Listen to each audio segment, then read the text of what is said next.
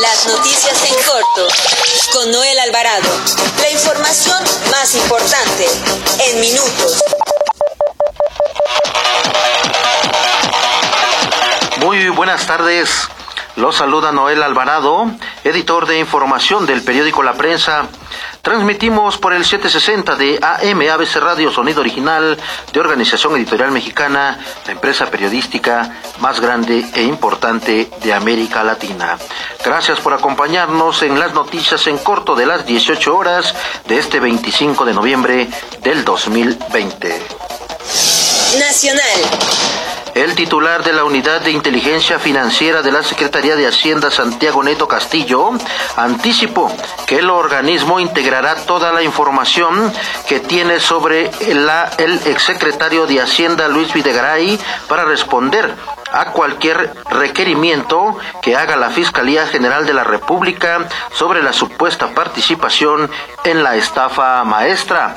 Esto luego de que ayer la exsecretaria de Desarrollo Social Rosario Robles diera a conocer que dará toda la información relacionada con el caso. Además, en otro tema, cientos de mujeres que se encuentran en el Zócalo de la Ciudad de México, donde protestan contra la violencia, las mujeres y los feminicidios en el Día Internacional de la Eliminación de la Violencia contra las Mujeres, realizan actos de vandalismo en la Plaza de la Constitución, donde además de realizar pintas, han arrojado bombas Molotov.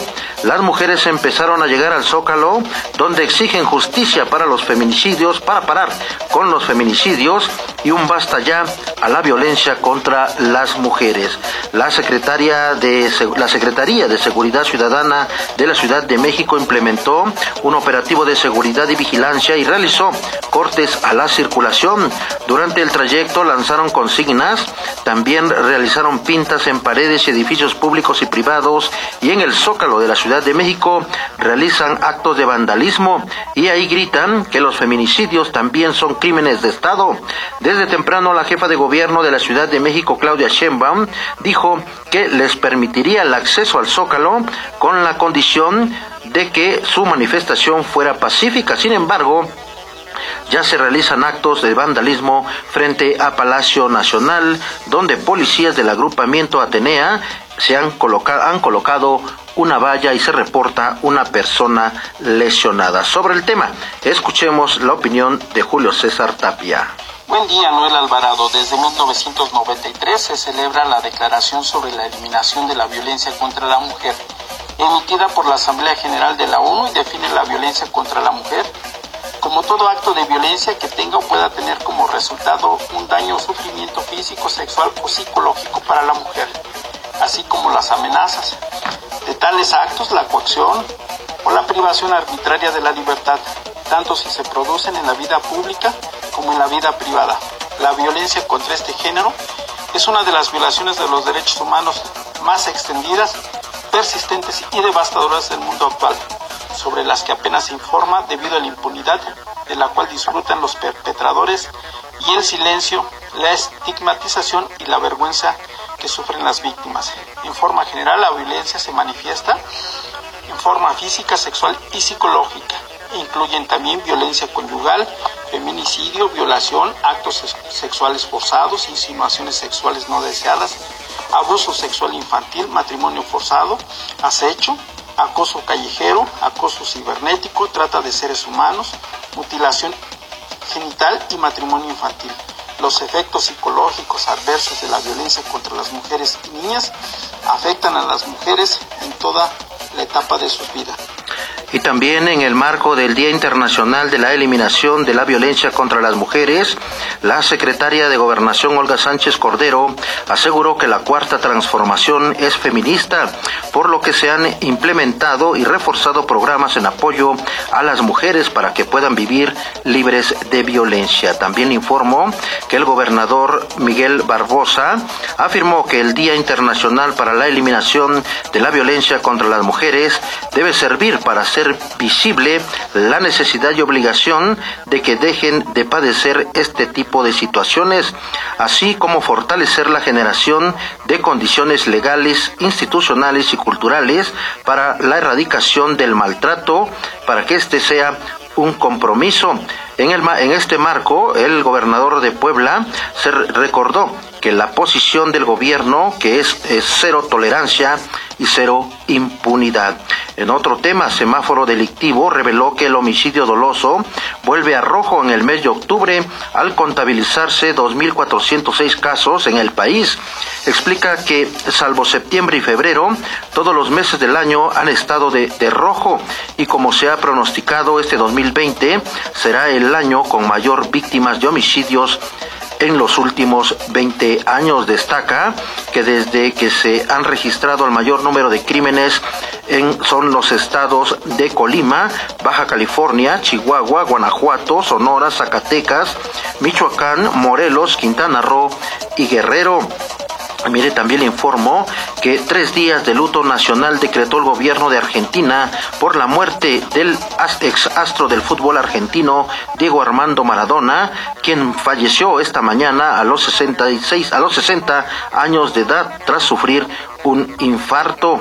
El futbolista que vestía la playera con el número 10 murió en la ciudad de Tigre, allá en Argentina, donde se instaló tras la operación sufrida en la, en la cabeza hace dos semanas. Maradona cumplió 60 años el pasado 30 de octubre, pero sufrió complicaciones médicas días después, por lo que por un coágulo en la cabeza, razón por la cual se vio, se, su vida corrió peligro y tuvo que ser operado de emergencia allá en Argentina. A pesar de haber recibido el alta médica y buenos pronósticos por parte de su doctor Leopoldo Luque, eh, el astro, el exastro del fútbol, falleció. Descanse en paz el astro del fútbol argentino Diego Armando Maradona. Metrópoli. En el marco del Día Internacional de la Eliminación de la Violencia contra las Mujeres, el Consejo Ciudadano para la Seguridad y Justicia de la Ciudad de México informó que del 1 de enero al 24 de noviembre del 2020 ha atendido a 2.515 personas en comparación con las 369 que fueron apoyadas con atención jurídica y psicológica gratuita en el 2019.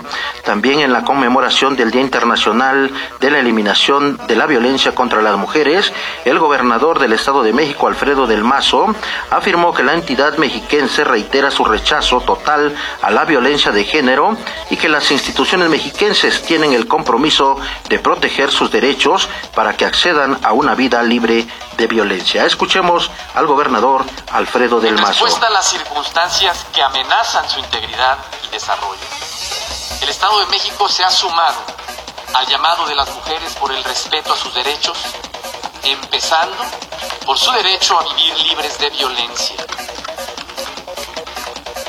Refrendamos el compromiso de nuestras instituciones a proteger sus derechos y reafirmamos nuestra determinación de erradicar cualquier condición, sea social, económica o cultural, que promueva, aliente o justifique la menor tentativa de agresión contra las mujeres.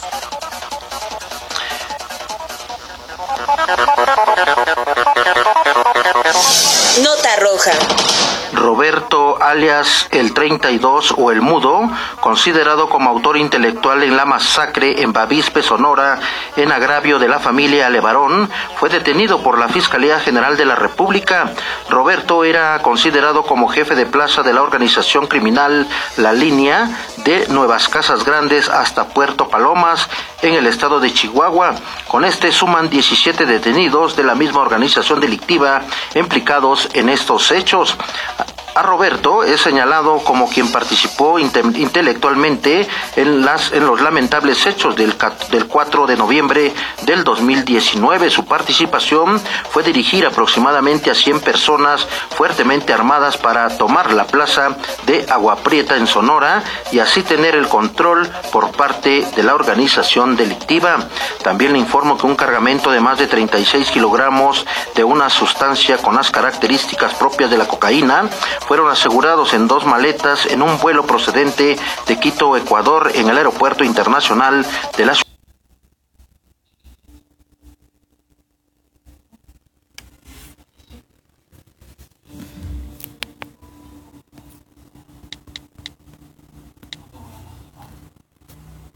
Además, se logró, la captura del presunto traficante de la droga identificado como Juan Daniel de nacionalidad ecuatoriana, el cual fue puesto a disposición del Ministerio Público. Y también informó que más de 103 mil dólares que eran transportados ocultos en cajas de jabón en el camarote de un tractocamión eh, proveniente de Estados Unidos fueron asegurados por personal de la Administración de Aduanas y elementos del Ejército Mexicano en Nuevo Laredo, Tamaulipas. También informó que policías de la Secretaría de Seguridad Ciudadana de la Ciudad de México detuvieron a un hombre cuando manipulaba una bolsa de plástico que en su interior contenía seis bolsas de aparente marihuana y 37 envoltorios de cocaína. Esto en la alcaldía de Álvaro Obregón. Y una pareja y dos menores de edad fueron detenidos por la Policía Uniformada de la Ciudad de México por su probable participación en el asalto a usuarios del servicio de transporte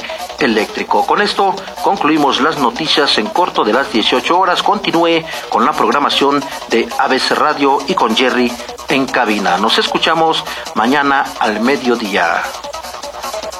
Las noticias en corto con Noel Alvarado. La información más importante en minutos. Visítanos en www.abcradio.com.mx. Síguenos en nuestras redes sociales y escucha nuestros podcasts en Spotify y iTunes.